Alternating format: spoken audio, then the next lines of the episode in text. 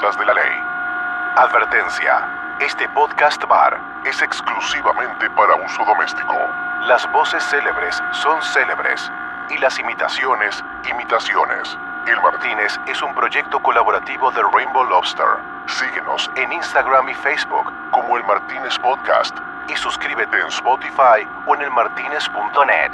Un podcast bar con todas las de la ley. Esta semana la vamos a comenzar pidiendo los tragos desde antes, así que por favor vayan tomando nota todo. Ajá. Eh, sí, van a ir pasando por cada una de las mesas como para que cuando empiece la noche ya tengan el trago listo, como ven. Porque hay que recibir a este amigazo con un traguito bien servido, frío, como para empezar a darle vuelo a la hilacha. ¿O no, Marley?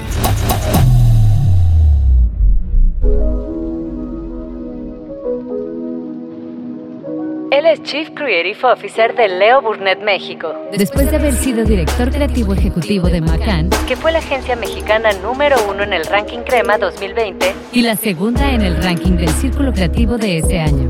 Además, fue presidente del Círculo Creativo de México.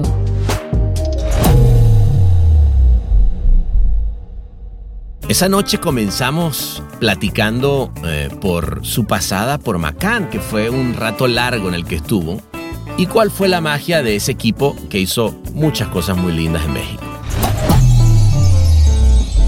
En publicidad las cosas nadie las hace solo. Muy importante para hablar de esta época de Macan que mencionas, que andaba también por ahí Tim Burger durante todo este tiempo. Fue cabeza creativa de una sección de la agencia, yo fui cabeza creativa de otra sección de la agencia. Muchos, muchos de los logros son compartidos, pero al final, eh, y esa fue la indicación que nosotros éramos un equipo, que éramos un conjunto, y todos los logros de esos años de Macan eh, son compartidos y evidentemente con toda la gente que estaba en los equipos de uno y de otro, en esta ocasión en Macan nos tocó eh, trabajar un poco más hombro con hombro.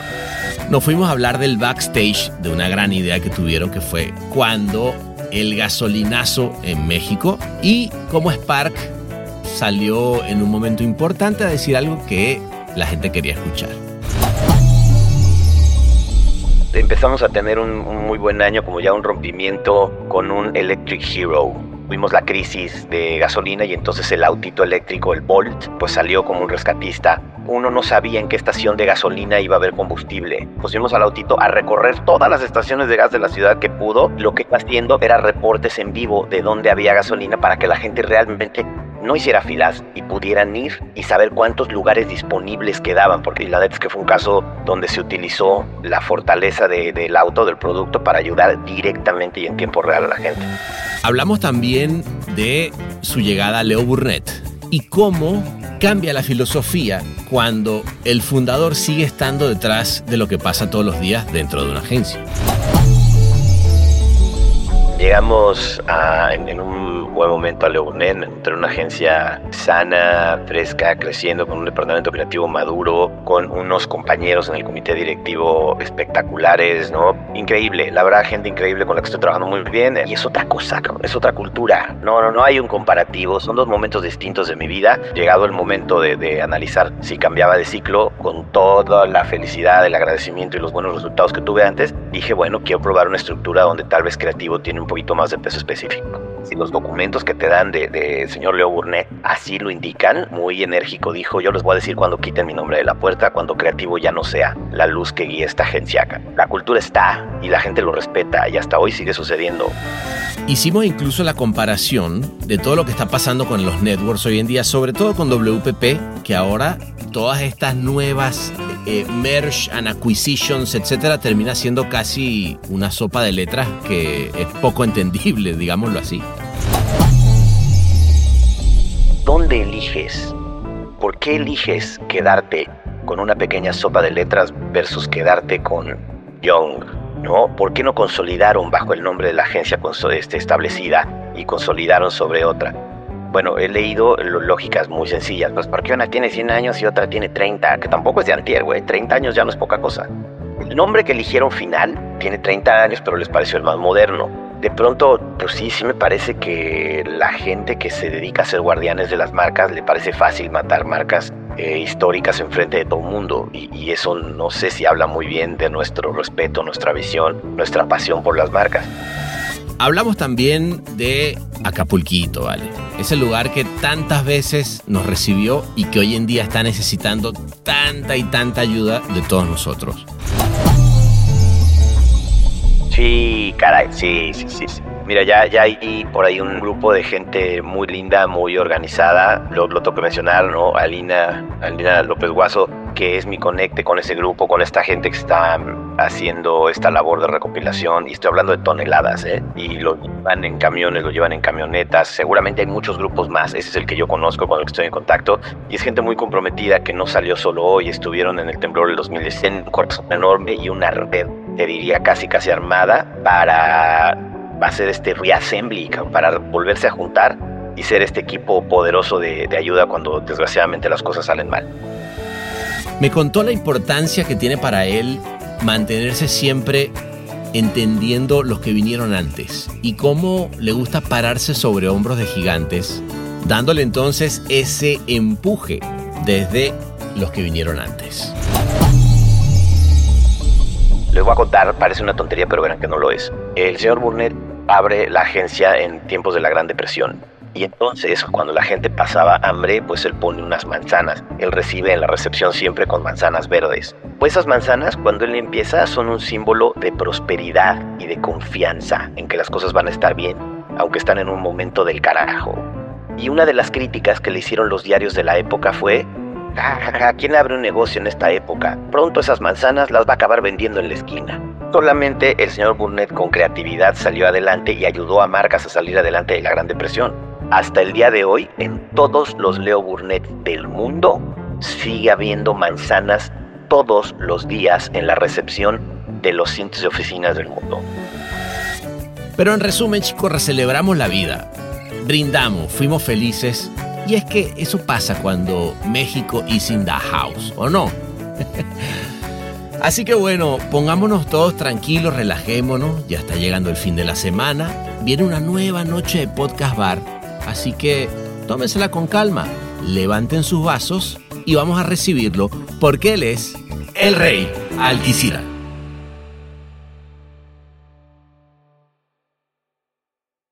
Rey querido, ¿cómo estás, amigo?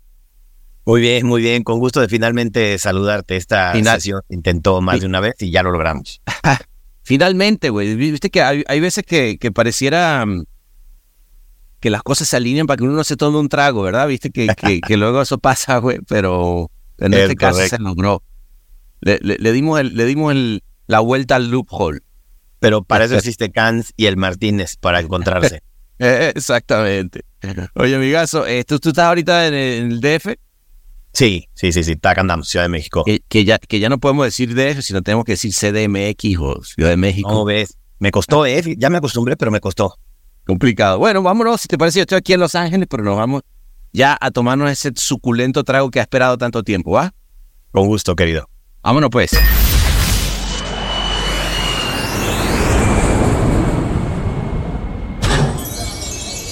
Bienvenidos a El Martínez. ¿Qué le servimos para empezar?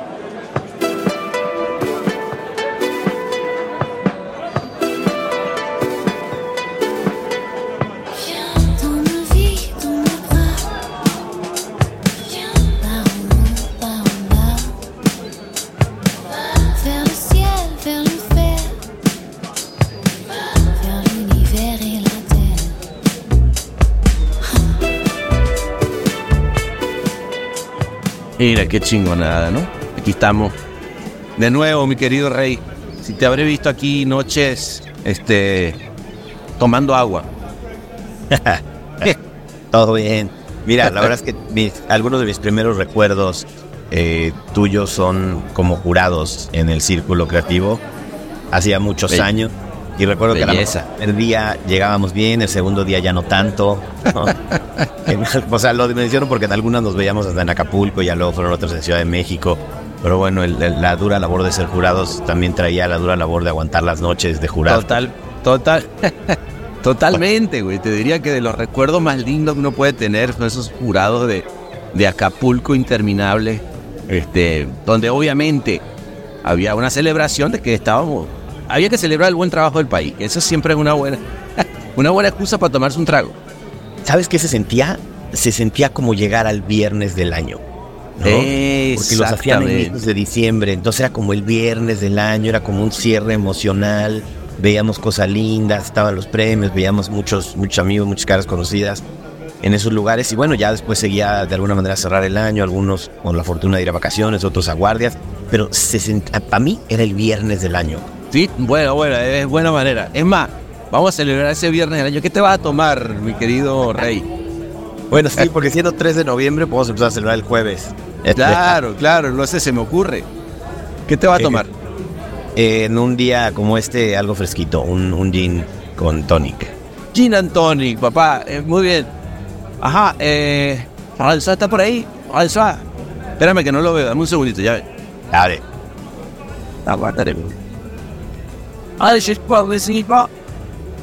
¿Lo François? No. No, bueno. Tú. No, de- que, que sí que me lo. Nos va a atender hoy Janine, porque François no. Ok, Janine. S'il vous plaît, gustazo. Dua gin and tonic, s'il vous plaît. Merci. Bueno, listo, ahora sí, papá. Ahorita ya se. No joda, viste que lo, lo lindo de, de la tecnología Podcast 3000 es que tú pides el trago y te llega exactamente en el mismo momento. Así que salud. Salud. Sí. Oye, eh, chale, güey, ¿cómo, qué, qué cosas me, me hiciste recordar Acapulco y ver los judíos que está ahorita, ¿no? Sí, caray, sí, sí, sí. sí. Chale, Mira, te puedo- ¿cómo, cómo lo estás viviendo? Porque yo tengo un montón de amigos yendo, llevando este cosas, en, fin- en fin, ¿no?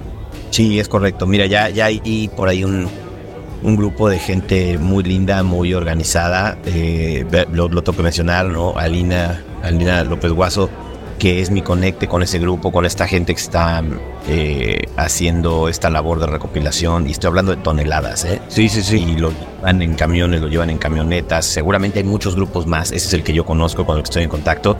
Y es gente muy comprometida que no salió solo hoy. Estuvieron en el temblor del 2010 en un enorme y una red, te diría, casi casi armada para hacer este reassembly, para volverse a juntar y ser este equipo poderoso de, de ayuda cuando desgraciadamente las cosas salen mal.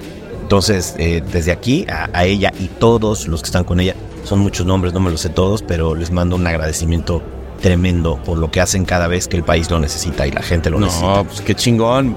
Pues la verdad que sí, abrazo desde acá, mira todo, todo por allá, todo acá, vale, mandémosle buena onda. Porque además, este, sí, a mí de mi lado, eh, Saskia Niño Rivera, otra gran activista mexicana también, está llevando montón de, de, de alimentos. La gran pregunta ahí siempre, eh, Rey querido, tú bien lo sabes, es que, que, eh, más bien, Traigo buenas noticias, está un poquito mejor. Sí me han llegado mensajes Se importante. está restituyendo la energía eléctrica en algunos lugares, la están abriendo Ah. comercios que le permiten a la gente comprar agua y comida. Eh, sella de dos bancos que abrieron eh, alguna sucursal, entonces la gente está Puta, pudiendo que- un poquito de dinero. O sea, era así de grave, güey. No tenían agua, Sí, comida, sí, sí, sí. dinero para comprarla y ni a quién comprarle. Pero No, y además, está- y, y con un componente de saqueos y, y claro, porque la necesidad es canija, ¿no?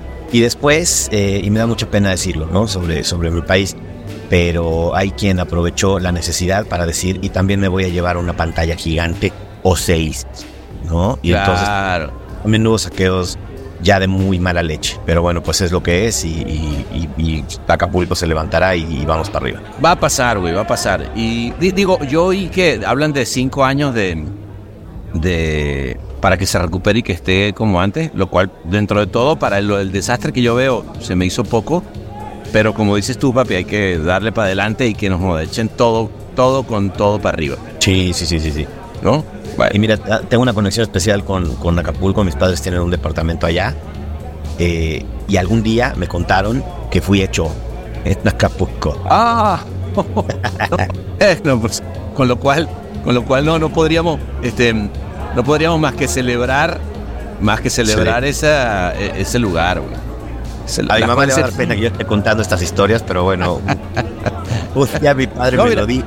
Ahí, ahí está en una mesa, se está riendo, mira, está haciendo que salud, dice. Eh, mi padre me lo dijo, se lo conté a ella y después de abrir los ojos grandes y decirme, ¿cómo sabes eso? Me lo confirmó, me dijo, sí, sí, creemos que tú eres de una noche Acapulco.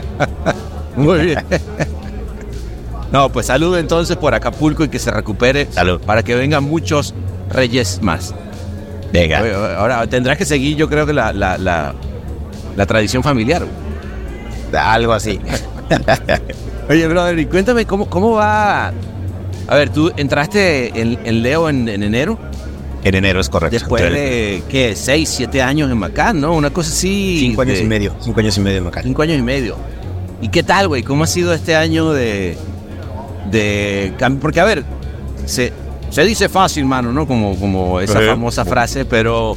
La verdad que cinco, cinco años y medio, o sea, yo, yo recuerdo que además tu, tu paso por Macán dejó un- una linda cantidad de, de piezas de innovación, buenos premios, este, com- cómo, y, y- y te está yendo a una agencia, a un Leo Burnett, que también tiene, este, digamos, una, una historia que llevar, ¿no? Sí, sí, sí, con mucho gusto. Mira, ya, acuérdate que al final en publicidad las cosas nadie las hace solo. Entonces eh, es muy importante para hablar de esta época de Macán que mencionas que andaba también por ahí Tim Burger, ¿no? Claro. Eh, entonces él eh, durante todo este tiempo fue cabeza creativa de una sección de la agencia, yo fui cabeza creativa de otra sección de la agencia. Mu- muchos, muchos de los logros son compartidos. Algunos años eh, él tuvo una pieza que brilló más, otro- algunos otros años de mi lado salieron la o las piezas que brillaron un poco más. Pero al final, eh, y esa fue la indicación que nosotros éramos un equipo, que éramos un conjunto, y todos los logros de esos años de Macán eh, son compartidos. Y evidentemente con toda la gente que estaba en los equipos de uno y de otro. Y Ya tú habías trabajado con él, con, con Tim. Sí, curiosamente trabajamos en el mismo departamento creativo en Publicis, bajo la tutela de Héctor Fernández, Ah, mira. Pero no necesariamente estábamos en el mismo equipo, Ya. ¿no? A pesar de que tenía algunas labores transversales como Head of Art de Publicis, eh, bueno, pues él tenía su labor como grupo, yo tenía, además de ser Head of Art, tenía mi grupo y, y- y ahí andábamos y nos conocíamos bien y teníamos buena onda y todo, pero bueno, ya en esta ocasión en Macán nos tocó eh, trabajar un poco más hombro con hombro. Ya, ya, ya. Qué chingón. No, no, te lo Sí. pregunto porque, eh, a ver, sie- siempre por ahí es como medio, medio raro cuando tienes esos departamentos medio divididos de ellos y nosotros, ¿no? Eh, que, a ver, entiendo lo que dices, que, bueno, vamos, compartimos, digamos, muchas de las, de las, mm, digamos, todos los logros y tal, tal, tal, pero al final del día, pues, hay un equipo creativo trabajando, ¿no? Juntos, ¿no? Sí, sí, sí, sí, sin duda. Sin duda. Y eso, mira, muy, muy lindos resultados. Este. Eh, lo vivido en Macán estuvo muy bien, ¿no? Realmente de, pronto llegaron premios, de pronto llegaron cuentas, de pronto llegó crecimiento, de pronto llegaron momentos complicados como la pandemia, de pronto Sí, llegó. claro, güey. le- agarró ahí. Yo, yo- sí, sí, sí, Y sí. para ti, ¿cuál, cuál, si tú te tienes que pensar en esa época, cuáles, cuáles son los casos que dices, puta, esos son los que me llevo?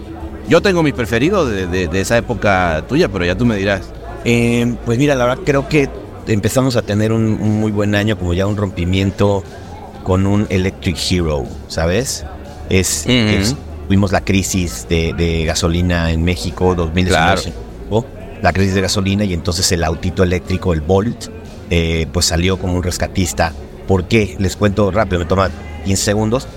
Porque uno no sabía en qué estación de gasolina iba a haber combustible. Entonces la gente se gastaba su último combustible buscando combustible. ¿no? Claro. Y nosotros pusimos al autito, que no dependía de gasolina, pusimos al autito a recorrer todas las estaciones de gas de la ciudad que pudo. Y verdaderamente con 350 kilómetros de autonomía, pues recorrió un chingo. Y lo que iba haciendo era reportes en vivo de dónde había gasolina para que la gente realmente no hiciera filas, no estuviera cagándola gastándose lo último que tenía y pudieran ir y saber cuántos lugares disponibles quedaban, porque además había hasta fichas para cargar. Entonces realmente ayudó mucho a la, a la gente, se creó una red en tiempo real en Instagram y, y- y Twitter para comunicar esto y la neta es que fue un caso donde se utilizó la fortaleza de- del auto, del producto, para ayudar directamente y en tiempo real a la gente. Un bar inclausurable. El Martínez. Me acuerdo perfecto de ese caso, me pareció muy lindo, porque además son de esos casos, Rey, primero que, que tienen mucho que ver con la, con la idiosincrasia de nuestros países, ¿no? O sea, que es, es esta cosa de, de, hay que... mm, en, en- esta cosa de improvisar, de encontrar, de, de que aparecen problemas, ¿no? En, en Latinoamérica que ni siquiera uno se imaginaba que iba a tener. Otros problemas que de pronto en otras partes del mundo son sencillamente Ah. inexistentes o inauditos, ¿no? Es decir, Pero también tiene, tiene que haber una cosa, y, y siempre lo he platicado mucho con. Oye, que por cierto, eh, salud, mira qué rico está este, este gin and tonic. eh, Lo he Salud, platicado, salud. digo, siempre brindando, obviamente. Mm, es frescura. con, con todos los que vienen, y con muchos de los que vienen ya es esa cosa de, de- de poder agarrar lo que está sucediendo y dar la vuelta en el momento. Que no, no es fácil, güey. O sea, porque ¿cómo, cómo, cómo llegas a traer una idea, ¿no? Eh, a una armadora tan grande y para que reaccione tan rápido, ¿no? Es correcto. Mira, ahí hay dos cosas fundamentales. Le diría algo a los, a los equipos creativos, a los chicos más jóvenes. En vez de crear un desarrollo, arma algo con lo que ya tienes, lo que ya existe, lo que ya gente ya sabe usar, lo que ya trae en el bolsillo en sus teléfonos. Es mucho más fácil armar algo con eso. Y, eso fue parte de lo que le dijimos al cliente. Es que lo único que falta es el auto que pueda recorrer eh, buscando información, porque todo lo demás la gente ya lo tiene. Y cuando se dieron cuenta que ellos eran la única pieza faltante, dijeron, sí, agárralo, llévatelo, dale para adelante y utilícenlo durante estos días de la semana, mientras está lo peor de la crisis de, combustibles, ¿no? Y esto, bueno, fue una acción particular a la Ciudad de México, pero al ayudar en Ciudad de México, pues ayudas a miles y miles y miles de autos y millones de personas. Ay, ayudar en la Ciudad de México es, es- es más grande que ayudar en muchos países, güey. Es que varios países... sí, sí, sí. ¿No? O sea, es el monstruo. Y, y muchas de, la- de las de las que hicieron en esa época, mi rey, eh, tenían que ver con la vialidad, güey, ¿no? O sea, es- Había, había cosas, fíjate, finalmente siendo eh, General Motors uno de los clientes eh, más importantes de esa compañía, eh, hay muchas cosas que tenían que ver con eso, ¿no? Tenían que ver con, con autos, tenían que ver con vialidad, tenían que ver con otro tipo de cosas. Pero fíjate que también de pronto hicimos algo que me gustó mucho ese año para, para Sodimac. Y curiosamente eran unos, eran unos radios, ¿no? Eh, cliente era, debe ser todavía, muy, muy, muy, muy, muy centrado en producto, tremendamente centrado en producto. claro. Pues Claro. todo lo que no era contar su catálogo, esa era la necesidad de la tienda en ese entonces. Venía llegando y había que explicarle a la gente cuál era, qué vende Sodimac, ¿no? ¿Qué, qué había? Perdón, que Y para el entonces- japonés que está acá ahí, que, que si le puede explicar un poquitito qué es Sodimac, porque claro, viste que en su país claro, no hay. claro, claro. Bueno, Sodimac es como, eh, como Home Depot, es una tienda que vende todo para el mejoramiento del hogar. De la casa. En aquel entonces se hablaba este, de construye, remodela, decora. ¿No? Eran como los tres verbos que definían a, a- a esta tienda del hogar. El cliente súper productero, siempre con ganas de describir lo que la tienda hace y lo que la tienda vende. Y entonces, y curiosamente utilizamos un medio que puede sentirse eh, como un poco anacrónico, que era el radio. ¿no? Entonces le Me hicimos... encanta el radio, güey. Aunque, aunque le digan anacrónico, lo, lo- bueno, como te puedes imaginar, me encanta el audio, güey. Bueno, pues este, sí, claro, sí. Pero bueno, em, les hicimos estos radios donde con diferentes melodías podíamos decir todo el catálogo, ¿no? Entonces, no sé, mira, me acuerdo mal de la versión este merengue donde decíamos, tengo una casita que remodelar y muy arregladita, la voy a dejar y empezabas con el catálogo y luces y puertas y baños y madres y te ibas de ir tirando unos radios donde decía, brother, en 30 segundos aventábamos 50 categorías, güey. Claro. Y dijimos, ¿quién más habla rápido? Pues un metalero. Y había una con, con metal. ¿Y quién más habla rápido? Este. Y, y- y les fue muy bien, este cliente lo recibió muy bien, les fue bien eh, en, en términos de comunicación, les fue muy bien en términos de, de festivales. Este. Mira, pero lo tienes por ahí, porque vamos a ponerlo aquí. ¿Lo, lo tienes ahí? Sí, sí, sí, Mira, claro. Este, Claro. Ahmed, tira, tíramelo, vamos a ir, vamos a ir. Uno, uno, el, el que sea mejor. A ver, venga. En Sodimac Home Center tenemos tantas cosas para el hogar que contratamos a un cantante de quebradita para decirlas en poco tiempo.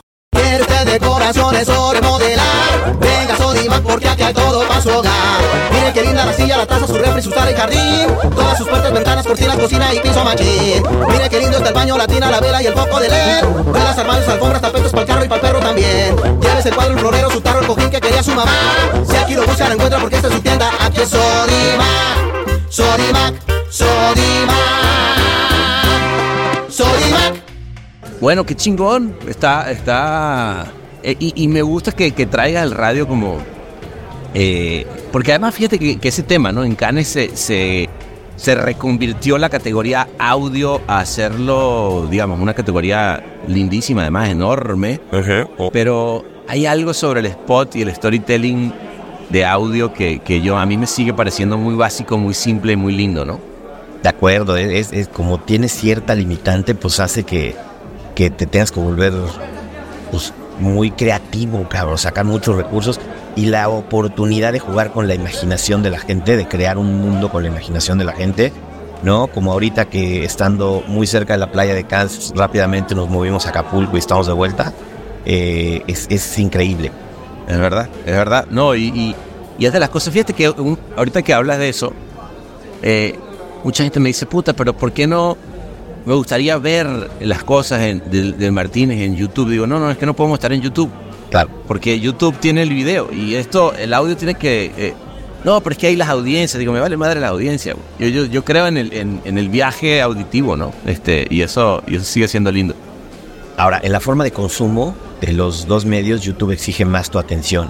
Claro. Entonces, si ya todos estamos acostumbrados a dos pantallas, a veces a tres pantallas y todo, la verdad es que el audio, esta charla que estamos teniendo, te acompaña muy bien mientras estás haciendo otra cosa. Totalmente. Y cuando digo cosa, no quiere decir que nos dejes de prestar atención.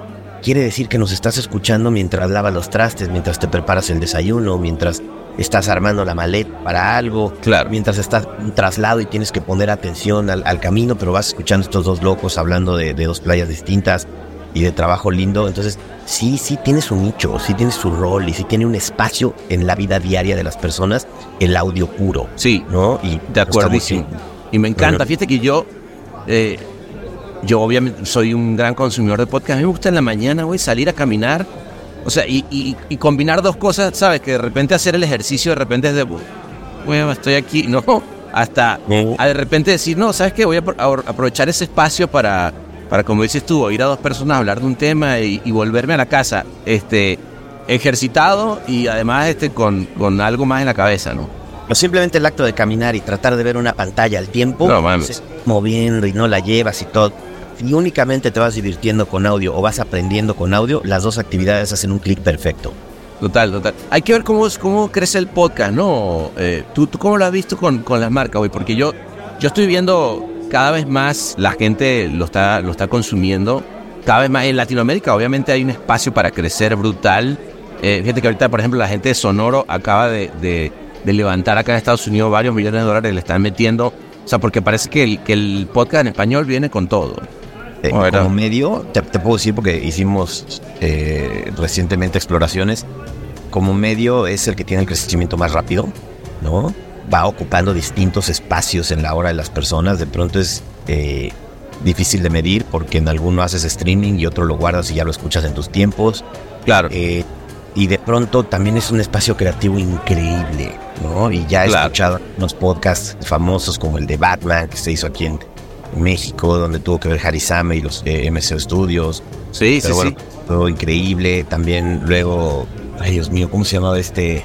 El que juega con el tiempo y estas cosas. Ah, Eh, no sé. Caso 63. Ese, ese, ese. Mira, Brutal. nosotros no estábamos familiarizados, mi, mi señora y yo no estábamos familiarizados con el medio.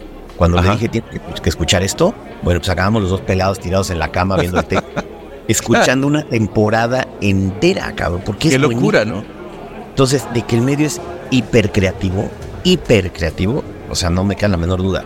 Eh, súper, súper interesante para explorar. Nosotros hay que llevarle a las marcas las versiones más chingonas, más creativas, para que vean el verdadero potencial del medio y no nomás piensen que es radio largo. Claro, claro, claro, que es lo que generalmente se piensa, güey. Sí, sí, sí. Oye, cuéntame cómo, cómo viene, ahora sí, más que, que hablar de, de todo ese trabajo lindo del pasado, cuéntame cómo estás llevando la época Leo, ¿no? Porque además te tocó, un, te tocó un momento mm, de un, es como vuelta a clases, ¿no? Donde, donde la gente está viendo cómo diablo se come este tema de, de lo híbrido entre que me quedo en la casa y no, y conoce a la gente por Zoom, pero luego nos vemos. En fin, ¿cómo, cómo estás lidiando con todo eso, querido? Bien, mira, llegamos en, un buen momento a Leonen, entre una agencia este, sana, fresca, creciendo, con un departamento creativo maduro, con unos compañeros en el comité directivo espectaculares, ¿no? Por ahí me, me la mención, eh, Catalina Henao, Natalia Berrió, este, el jefe, Juan Carlos, eh, Juan Monroy, discúlpeme. Entonces, eh, increíble, la verdad, gente increíble con la que estoy trabajando muy bien. El, el departamento creativo tengo maduro, eh, ya bien hecho, bien armado. y es otra cosa, es otra cultura, ¿no? Ajá. Aquí, aquí me voy a andar atentos porque cuando uno dice qué rico el plátano, ah, entonces no te gusta el melón, no, no, no. las dos agencias son maravillosas. No hay un comparativo, son dos momentos distintos de mi vida. Solo debo decir que me encontré con una cultura que me gustó mucho, una cultura muy centrada en lo humano, una cultura muy centrada en la creatividad. Pero espérate ahí, a ver, porque yo estoy de acuerdo, per- perdón que te, te interrumpa, Bien. querido, pero eh, de acuerdo, ahí unas son diferentes, unas culturas son diferentes a otras, eh, y hay a quien le, le acomoda más unas que otras, ¿no? Pero para, si, si tú tuvieras que, que poner, ¿sabes? Esto, encuentres las diferencias, ¿dónde sientes o, o- o de pronto para esta? Porque mira, ahí tenía un, un flaco que estaba diciendo, no sé si estoy entre, entre Macán o entre Leo. No, pero para ti, ¿cuáles serían como la- las grandes diferencias? Más allá de que te guste una u otra, ¿no? Estoy charlando con un viejo pescador, un lobo de mar que del gancho para meterme Sí, en un ya. pedo. Pero bueno, no, aquí sin pedo, aquí solamente A ver, es a ver, la encuentren las diferencias. Eso, yo, yo vine a la piscina, me voy a mojar tantito. Muy Eh, grupos humanos excelentes, la búsqueda de la excelencia en, en- en ambos lados. Me siento muy afortunado de que mi nombre se ligue en distintas épocas con estas dos grandes marcas. Eh, me parece que el foco en la creatividad es un poco más evidente, o el camino, o el proceso, o la forma en la que se busca llegar a la creatividad eh, es, es más, más claro en Leo Burnett. Mira, me voy a quemar. Eh, No, crea- creativo Ah, manda más. Creativo Ah, manda más. pues- en pues Leo mira. Burnett. Se escucha más a, a- a creativos. Es- eso no es menor.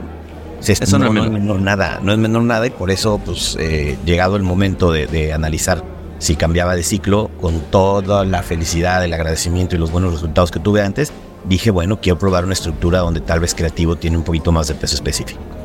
Y, y en eso Y- es en lo que estoy, estoy súper contento. No es una cosa nueva, es una cosa cultural, ¿no? Claro. Así si los documentos que te dan del de, señor Leo Burnett así lo indican, ¿no? Y acuérdate que muy enérgico dijo, yo les voy a decir cuando quiten mi nombre de la puerta. ¿no? Y, y uno de los puntos que dice, cuando quiten mi nombre de la puerta, cuando creativo ya no sea la luz que guía esta agencia. Ah, Entonces, sí, ya desde la- ahí la cultura está y la gente lo respeta y hasta hoy sigue sucediendo. Solo para desconocedores. El Martínez. Y fíjate que ahí, en lo que, en lo que dice, querido Rey, no es menor, güey. O sea, estamos en una época donde tienes un VML Guayanar Wunderman Paquetet y de repente es como una sopa de letras y de nombres que ya uno nunca sabe qué, qué onda.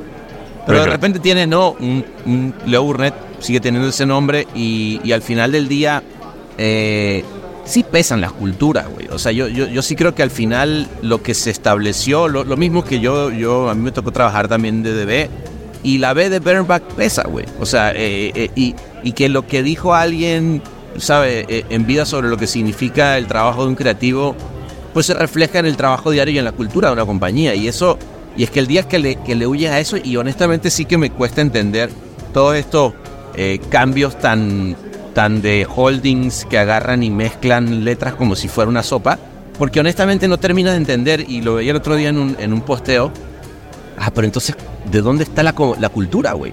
O sea, ¿para qué chingados tenemos un nombre? Me explico lo que te digo, y en ese Ujú. sentido creo que lo que está diciendo tiene, tiene una razón de ser, o sea, mantener una esencia de quien la fundó y, y que dice hacia allá vamos, ¿no? Yo creo que hay dos grandes temas ahí, querido. Uno de ellos, bueno, pues es completamente financiero y tiene que ver con eficiencias, ¿sabes? De pronto dicen, bueno, no va a tener cinco financieros, no va a tener cuatro CEOs, no va a tener no sé qué, y bolas, empezamos a juntar y a hacer eficiencias y a ahorros, vamos a llamarle como es, eficiencias. Claro, pero dicen, efi- porque eficiencia, claro, es- es de, de acuerdo, eficiencia para quién y para qué, güey, porque, Eh. o sea, si, si lo analizas, dice, a ver, en casa Herrero Cuchillo de Palo, le estás dando en la madre a la marca, güey, que al final del día la marca Eh, es la que sí. dicta, ¿no? Estamos en, estamos en Carnes, en el Martínez, entonces podemos decirle a las licencias ahorros, como, es, como son. Entonces, hacemos ahorros, consolidamos, hay una sola columna vertebral que sale más barato. Eso por un lado, y se entiende, ni modo, no son decisiones que yo tomaría, pero así son. Pero por otro lado, ¿dónde eliges? ¿No? ¿Por qué eliges quedarte con una pequeña sopa de letras versus quedarte con Young? ¿No? Perdón Ujú. que otra casa, pero es la casa que tú mencionaste. ¿No? ¿Por qué no consolidaron bajo el nombre de la agencia este, establecida y consolidaron sobre otra? Bueno, he leído lógicas muy sencillas. Pues, ¿por qué una tiene 100 años y otra tiene 30? Que tampoco es de antier, güey. 30 años ya no es poca cosa. Sí, claro. El nombre que eligieron final, este, tiene 30 años, pero les pareció el más moderno. Entonces, Moderno. de pronto sí.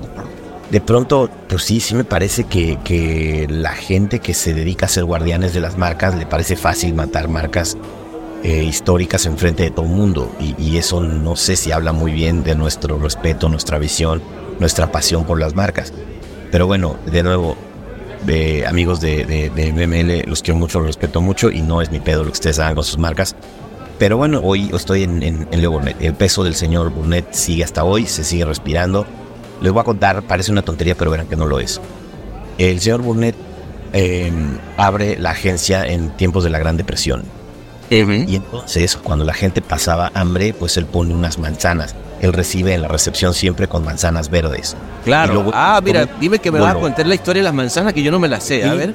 Sí, sí, sí, sí. A ver, a ver. Lo, lo- esas manzanas, cuando él empieza, son un símbolo de prosperidad y de confianza en que las cosas van a estar bien, aunque están en un momento del carajo.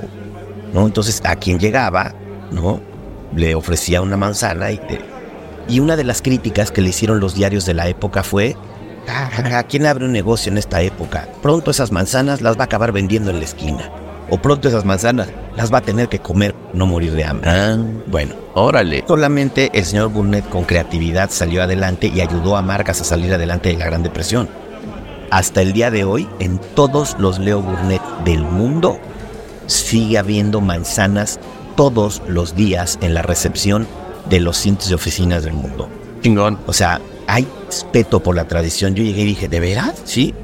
La- les voy a confesar, hay unas de plástico muy lindas, pero entras, entras y hay, y hay manzanas naturales todos los días. Ok. En todas las oficinas del mundo.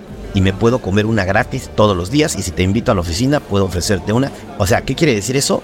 Que no es casual. Hay un presupuesto para manzanas, cabrón. Un presupuesto para manzanas. Me- Y ma- que mamo eso, güey. Claro, que alguien se preocupe de eso. Es que se está Mamo esos preocupando detalles. de los símbolos, de los detalles, de las marcas, de lo que nos hace ligeramente este, diferentes o muy diferentes. y de la raz- y de la razón de ser de las compañías, güey, ¿no? O sea, este, digamos, tomando, tomando las manzanas como, como ejemplo, eh, pues cabrón, eh, imagínate que el día de mañana Apple se, se junte con Microsoft y se llame AM. O sea, eh, ojo, eh, te- tendría un buen caso Alvarado Molina para ir a demandarlo, pero, pero no, pero quiero decir, nada, eh, yo sí, yo sigo, sigo pensando, güey, que, que nuestra industria está hecha de gente, ¿no? Y que, y que al final del día lo que, lo que prima es, en este caso, cuando hablamos de, de BML, por ejemplo, en nuestro país, que es la agencia, pues, güey, el trabajo que está haciendo, y lo nombraste bien, eh, Héctor y Madruga y todo su equipo. Pero la verdad de las cosas es que quien está arriba tomando las decisiones, eh, o sea, tiene que ver con cómo eh, los, los financieros se han venido a meter en el negocio de las agencias desde hace rato y están dejando una cagada que es muy, Wow. muy, de la cual muy poca gente está hablando, la verdad. Oye, pero qué chingón que estés, que estés a full. Eh, vuelvo a lo que te decía antes. El otro día estaba viendo, güey, Intimate Works, ¿no? De, de, de Leo Burnett, que fue una. un- y, y- porque estaba metido en otro caso y no sé qué. Y de repente dije, espérate un pelo, güey. Esto fue. Fue un Grand Prix for Good de, de, de- de México, güey. O sea, luego se nos olvida un montón la cantidad de piezas y de, y de, y de campañas que ha habido, y en este caso de, Leo. Em, con lo cual, nada, a, a lo que te decía era eso. O sea, sí está llegando una agencia con un pedigrí que, que- que está chido y está lindo poder seguir cultivando, güey, ¿no?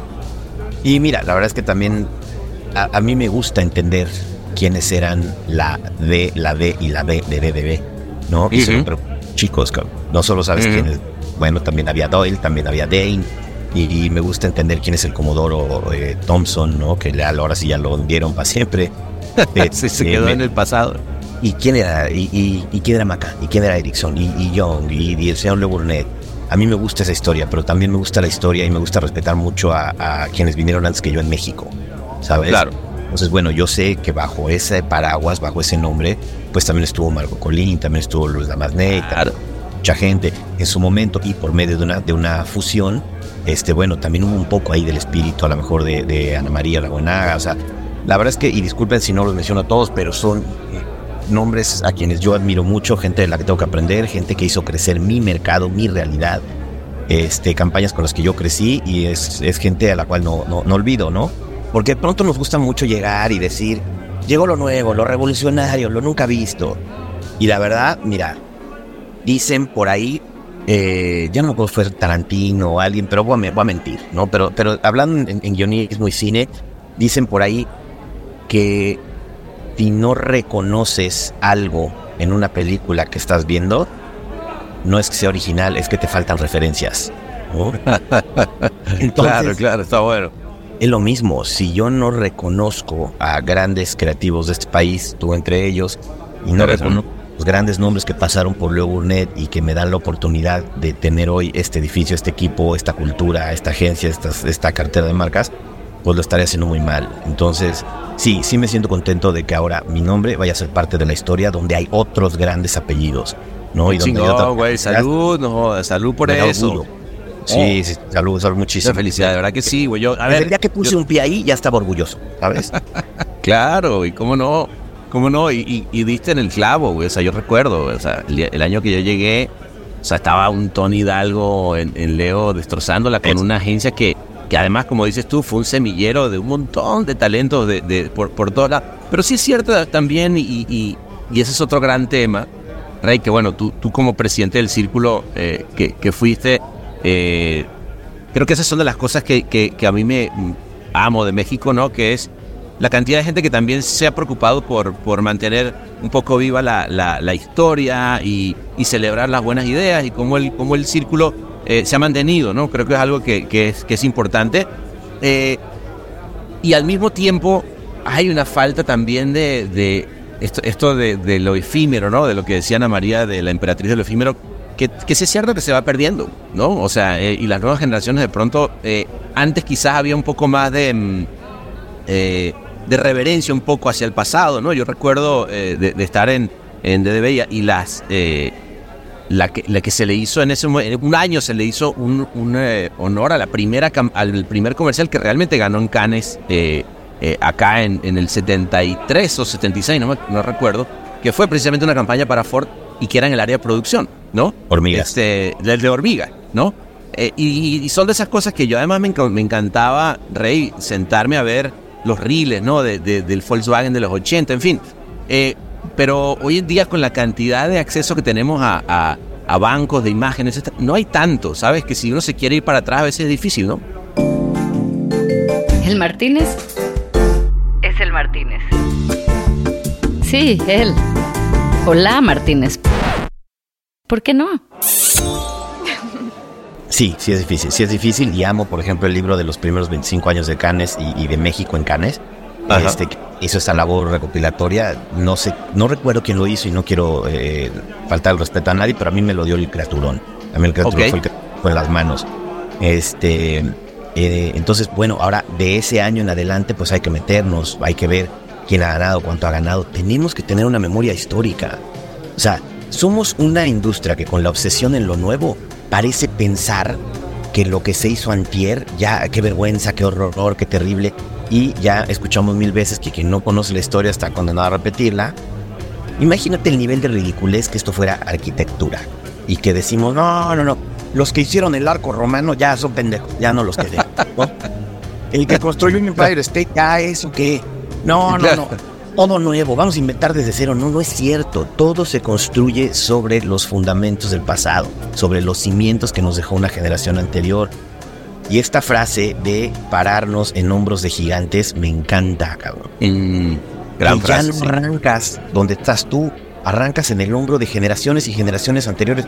Tú y yo no tuvimos que inventar la televisión, ni el radio, ni el internet, ni los lentes, ni las pantallas. Nosotros tenemos la responsabilidad de, con toda esa tecnología, llevar el discurso más lejos, ¿no? Claro. llevar las acciones más lejos.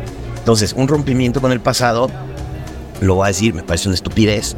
Más bien, usa los fundamentos del pasado para cumplir tu responsabilidad histórica de llevar las cosas más lejos de donde tú las encontraste.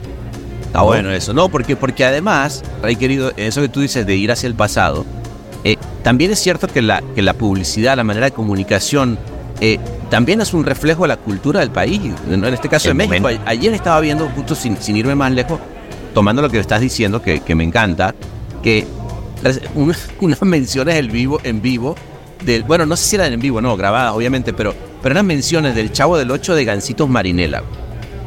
Y, y, y, dije, wow, esto lo tiene que haber escrito Chespirito, ¿no? Porque además eh, lo único que hacían era darle, bueno, y las va a decir ahora Doña Florinda como si fuera el Chavo, y luego la va a decir el Chavo como si fuera Don Ramón. O sea, tenía su creatividad, obviamente, dentro de, de eso, pero, pero como que me dio otra perspectiva, ¿sabes? Y te estamos hablando de algo, de una pieza que debe haber sido a finales de los 70, con los influencers de la época que eran, eran los del Chavo del 8, ¿no? Pero bueno, nada más te pongo esa porque, porque efectivamente coincido contigo, cuando empiezas a ver todo eso, hay una cosa de, de, de roots, de agarrar y decir dónde están las raíces, de dónde venimos, y, y te da un, incluso a veces hasta, hasta áreas de inspiración.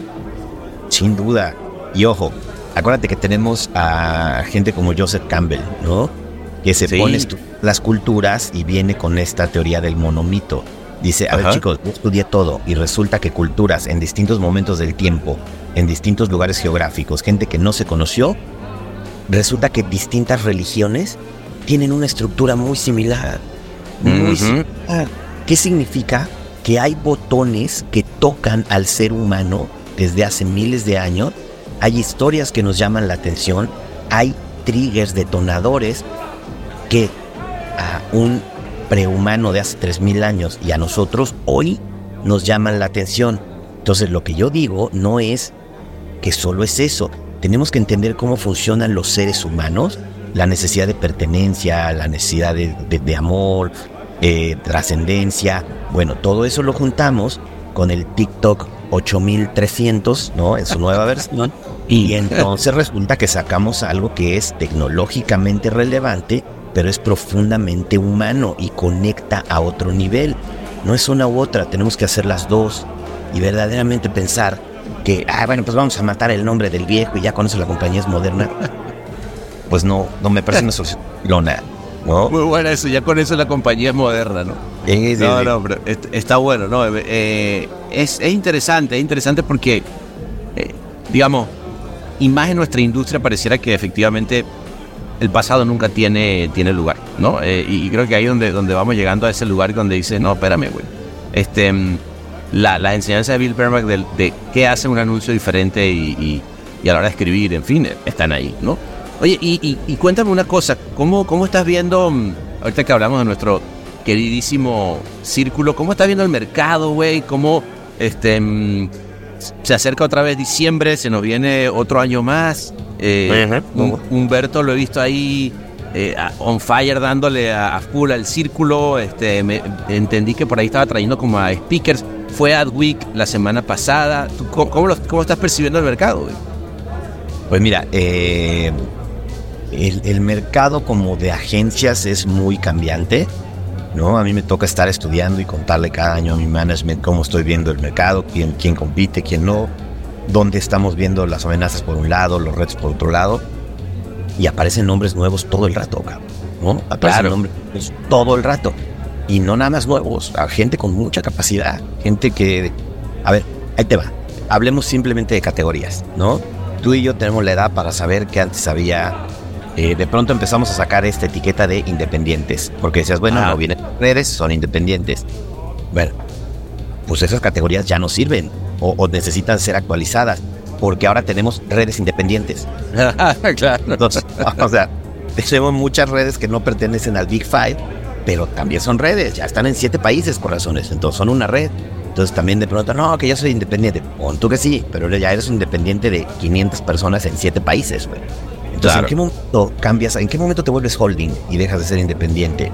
Y todo Es que eso... Estamos hablando del caso de GOT, que es, es Correcto. boom, brutal, ¿no? O sea, eh, en cinco años, además, Rey, ¿no? Es correcto, es correcto. Y bueno, ahí viene de, por ejemplo, fíjate, viene de una cultura de dos fundadores súper poderosos, ¿no? De- entonces son dos fundadores súper poderosos, el, el retiro de ellos todavía está lejano, pero algún día, ¿no? Eh, alguien va a tener que construir sobre la cultura que hoy ellos dos ponen con su propia cabeza y sus propias manos. O sea, realmente se respira eh, la cultura, ¿no? Y el got que ellos tuvieron en su momento y cómo lo están metiendo ahora en su propia creación. Total. Eh, pues, pues mira, crece, el mercado crece, el mercado cambia, nuevos nombres, nuevos players. Lo único que es una constante es que cada vez tenemos que hacer más con menos. Mm, interesante. Interesante, ¿no? Que, que, que, pero bueno, no interesante, digamos, no desde el lugar lindo, interesante, pero digamos, interesante también porque, porque inevitablemente nos seguimos siempre mm, eh, divagando entre los presupuestos que se atomizan y una industria que, que tiene que entender cómo diablos hace para agarrar su pedacito del pie, ¿no? Es correcto, y creo que de pronto nos tendríamos que vender un poco mejor. ¿no? Mira, yo uso estos ejemplos y digo, a ver, si nosotros lo que vendiéramos son muebles, ¿no? Imagínate que yo llegara y dijera, vamos a construir tres sillas distintas para ver cuál nos compra el cliente. Incluso si me compra, el costo de una no vale lo que me costó hacer las tres. Claro. Pues ya desde ahí soy una industria que financieramente y en la lógica va a contracorriente. Pero como las ideas no se guardan en un almacén, no son tangibles, no nada, pues es, pues apriétale esos güeyes. Y si generan tres, que ahora generen seis. Que hagan cuatro caminos.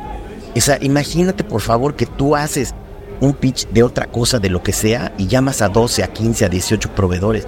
Todo el mundo te mandaría al carajo. Pero aquí es, pues son ideas. ¿No? Son, son, son ideas, pues que no es como que les cueste, ¿no? Sí, claro que nos cuesta. Y entonces eh, se da muy poco valor a la ideación en particular, ya que se le está dando Sí. más valor pues a la tecnología, a la recopilación de data, a la plataforma, al integrador de no sé qué chingados. a- entonces tenemos que encontrar la forma, como creativos tenemos que resolver el problema de darle un valor a la idea per se, que es súper intangible. Esto es El Martínez.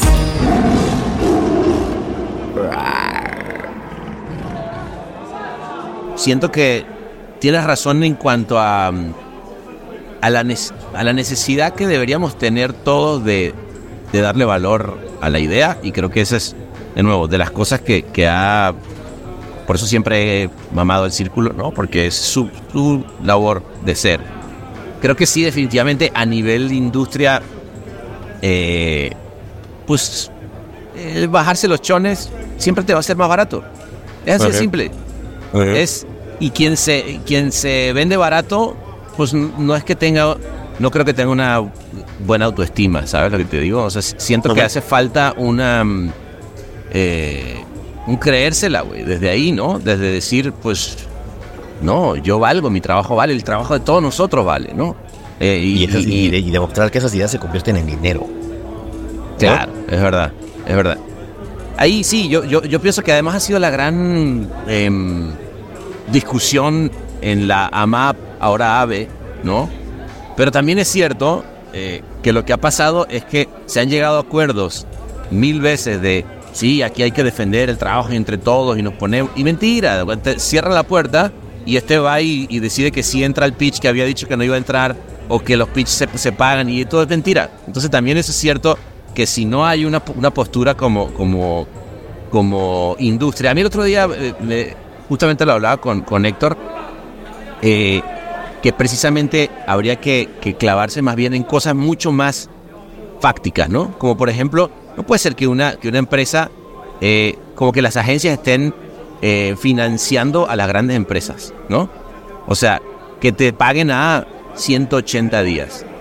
Eso es una, una pendejada, o sea, no puede ser, porque ahí y desde ahí parte lo que tú dices que es el valor de la idea, ¿no? El valor de quien al final del día termina cobrando dentro de seis meses, ¿no? Ojo, y esos 180 días en esas cantidades se convierten en dinero que no es poco, ¿eh? Claro. Es real, es dinero que se está jineteando, para que genere interés a favor de una compañía versus a favor de la otra. Entonces sí, tienes razón, estamos haciendo una labor de financiamiento. Y aquí debemos de ser justos, las productoras dicen lo mismo, yo ando financiando agencias. Y los, eh, el staff dice, yo ando financiando productoras. Entonces te das cuenta cómo termina un gaffer, cabrón.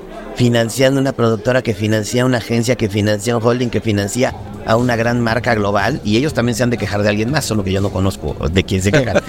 Claro.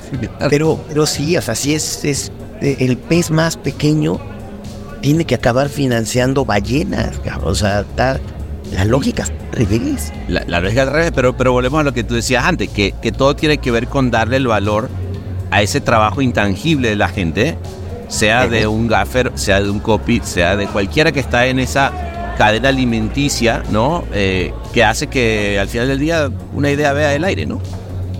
Completamente.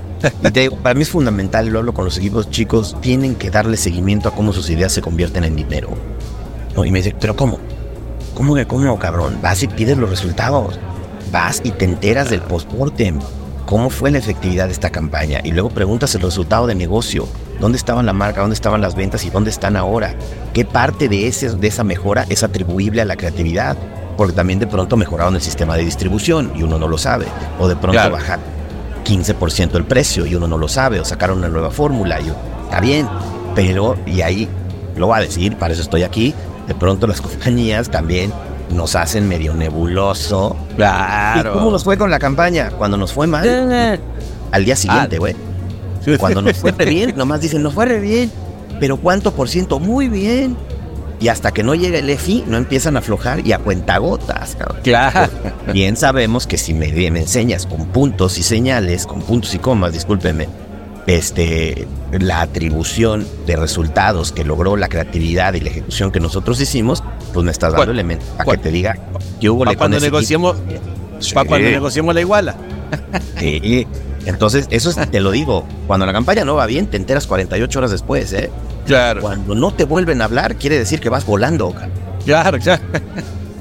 Es verdad, es verdad. No, pero, pero tiene que ver también con esa cultura, eh, eh, digamos, que es la mayoría, ¿no? No todas, pero esa cultura de... de- o, o más bien, en la que yo creería que es celebrar cuando nos va bien, ¿no?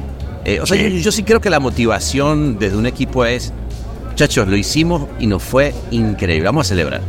Porque no hay nada que te dé más gasolina para seguir con una marca. Porque además, te va a estar claro, la gente se desgasta. güey. O sea, llega un momento en el que ya no quieres ni saber de, de esa marca, que te- sobre todo si, si estás en esta estructura más industrial en la que todo el tiempo estás conviviendo con la marca casi como si fuera tu pareja, ¿no?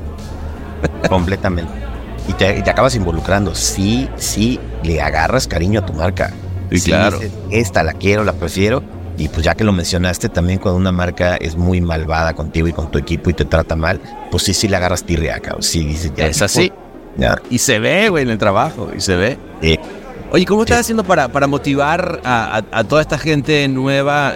¿Te reúnes mucho con ellos? ¿Tienes como espacio de, de, digamos, volviste a esa cosa de, de lo físico? Sí, mira, la compañía, eh, por la estructura de grupos que tengo en, en- en Creativo, los equipos van de martes a jueves. Ok. ¿no?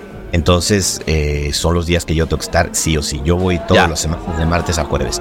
Después, si el lunes hay alguna reunión, después si el viernes hay algo que con mucho gusto voy también. Pero si no, la estructura es de dos días de manera remota y tres días de manera presencial. No, Eh, pues, y luego bien. todos tenemos que la filmación, que la presentación. Entonces, a veces Claro. esos tres días se vuelven cuatro. Pero bueno, ya así es como, como está. Algunos equipos hoy, un día dicen este día subo, este día no subo, este no sé qué. Ya sabemos que a partir de enero va a ser oficial que vamos todos tres días a la semana. Eso ya es absolutamente.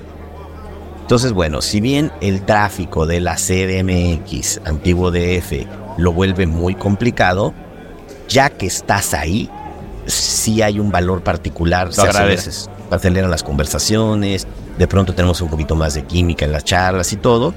Pero bueno, eh, el tráfico es terrible. Y el tráfico Sí, sí, sí, te en- mata. entre dos y tres horas cada día. ¿no? Sí, sí, está cabrón. Oye, hermanito, pues la verdad que enhorabuena por estar eh, construyendo sobre esos hombros y, y yo te propongo que nos sigamos con esta botella. Ya nos acabamos esta, pero que pidamos Claro, otra. claro, claro, claro. ¿no? Este, y nos sigamos como, como, como para recordar viejos tiempos. ¿Cómo la ves? Me encanta, me encanta. Y, y antes de movernos a la, a la siguiente mesa, sí me gustaría también eh, hablar un poquito de los logros de Leo Burnett, porque si bien el tiempo que llevo aquí es corto, ya se ganaron metales en el círculo, eh, ya se ganaron metales en IAB, tenemos ahora por ahí en, en EFIS. Entonces, bueno, vamos a empezar a, a- meter cosas de manera. ¿Cuál es, y, ¿Y cuál es el caso que tú dices, tu, tu batallito, o sea, tu, tu batallito, oye, a mí, e- esa es una nueva manera, que es, el caballito de batalla se llama batallito. Me gusta. Este, no, mira, también un, un reconocimiento a, a equipos que estuvieron antes que yo, porque evidentemente lo que se metió al círculo en enero no me tocó más que ver los casos y desde diciembre un chance de empezar a ver el armado de los casos y todo para que ya tuviera un poquito de mi visión. Pero es trabajo que se hizo antes de que yo llegara. Ahí le aviso un a Jorge Carrera y equipo que estuvo con él este, para las cosas que ganaron en el círculo, pero después hay unos chicos como este, Karime Castillo y Ulises Soberanes, que ya tenían listo un caso muy lindo de Ritz, que fue nuestro gran ganador en IAB, ganó en tres categorías, diferentes metales. Eh, entonces, bueno, los casos de Ritz ellos ya, ya los tenían hechos, pero ya me tocó meterle mano al armado, al foco, a la elección de categorías, a todo eso. Ahora en EFIS eh, son cosas para Mondelez, ¿no? Son cosas para Trident.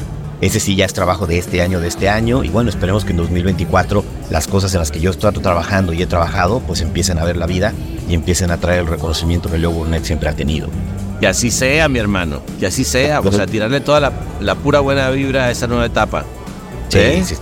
Mil, mil, mil gracias. No, pues, salud. Salud y por aquí andaremos. Gracias por Vamos. invitar a tu mesa, del Martínez. Siempre, hermanito.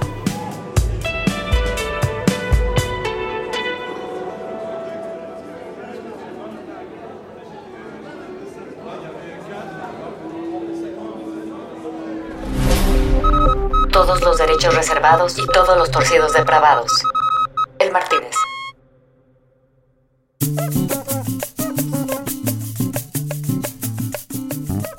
Bueno, así se fue el rey, mi rey. Y se fue, pero nos quedamos. Y no pudimos más que pedir la otra ronda como es ya, digamos, casi tradición aquí en el Martínez. Yo quería aprovechar, ¿vale? Antes de seguir hablando de las fotos que, por cierto, no se pueden publicar. Eh, que si este podcast bar tuyo de confianza, este que te recibe todas las semanas, eh, es algo que te gusta, que, que, estás disfrutando, yo, ¿por qué no invitas a al- a alguien más, vale? Mándale este linkcito, comparte este podcast bar para que no te quedes solo tú con esta sabrosura dentro de tu corazón, que seamos muchos más los que reinterpretemos eh, la vida.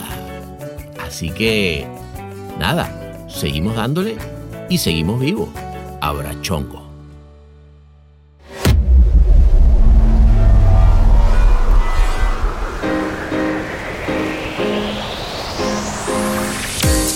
Este episodio fue mezclado y musicalizado por el gran Ahmed Cosío en Ciudad de México.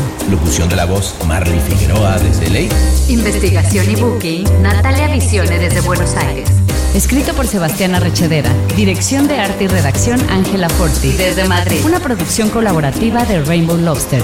El Martínez. Un podcast bar improvisadamente meticuloso.